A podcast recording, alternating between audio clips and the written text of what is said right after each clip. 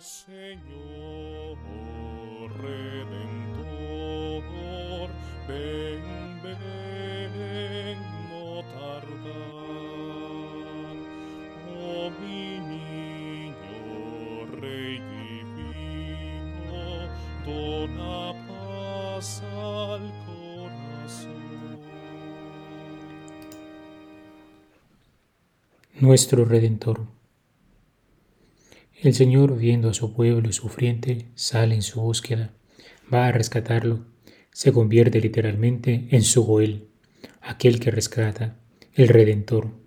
Recordemos, este último título no es insignificante, aparece 14 veces en esta sección del libro de la consolación de Isaías. El Goel es el familiar más próximo que velaba porque no se atropellasen los derechos de una persona recobraba los bienes que pudiesen haber sido injustamente arrebatados y rescataba de la esclavitud o incluso vengaba su muerte. Al aplicar este oficio al Señor, el profeta da a entender la cercanía y relación profunda que establece entre el Señor y su pueblo. El Señor es su defensor. Te tengo asido por la diestra. Yo mismo soy el que te ayuda. No temas. Todas son palabras que llaman a la seguridad y confianza en Dios.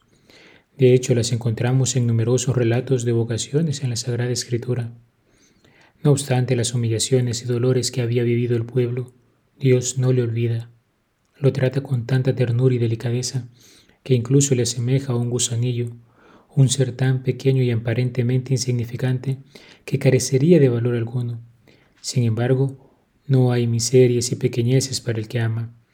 Bajo la luz de la caridad divina, todo hombre goza de una dignidad especial, puesto que es imagen y semejanza de su Creador, cuanto más aquellos que por el bautismo han pasado a ser hijos de Dios. Las penas que el pecado y sus consecuencias han infligido en los hombres han de ser superadas. Los enemigos del alma, el mundo, el demonio y la carne serán derrotados. Jesucristo es la respuesta de Dios a la sed de felicidad eterna que el hombre lleva en su interior. De su corazón santísimo brotará la fuente de agua viva que transforma la historia de la humanidad y le hace dar frutos con sabor a eternidad.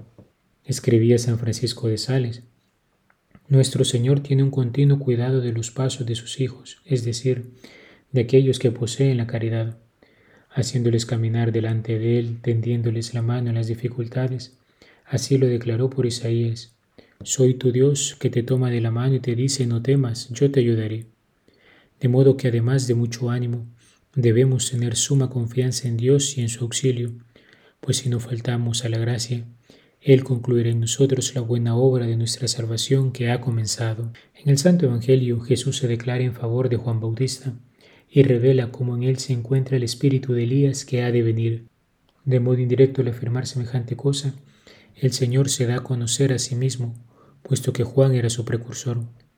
Juan, al igual que Jesús, sufre la incredulidad de aquellos a los que se dirige su palabra. Asimismo sufrirá una muerte violenta por aquellos que le admiran. Sin embargo, el Bautista no dejaba por ello de ser un profeta, el más grande entre ellos, pero al final era un profeta.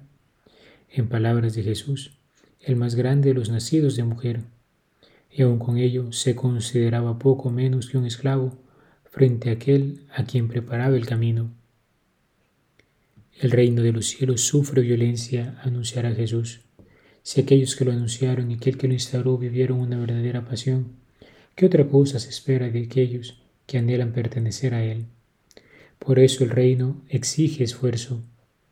Una porción de los jefes y de los antiguos israelitas esperaban participar de él por derecho de raza, como quien recibe pasivamente una herencia.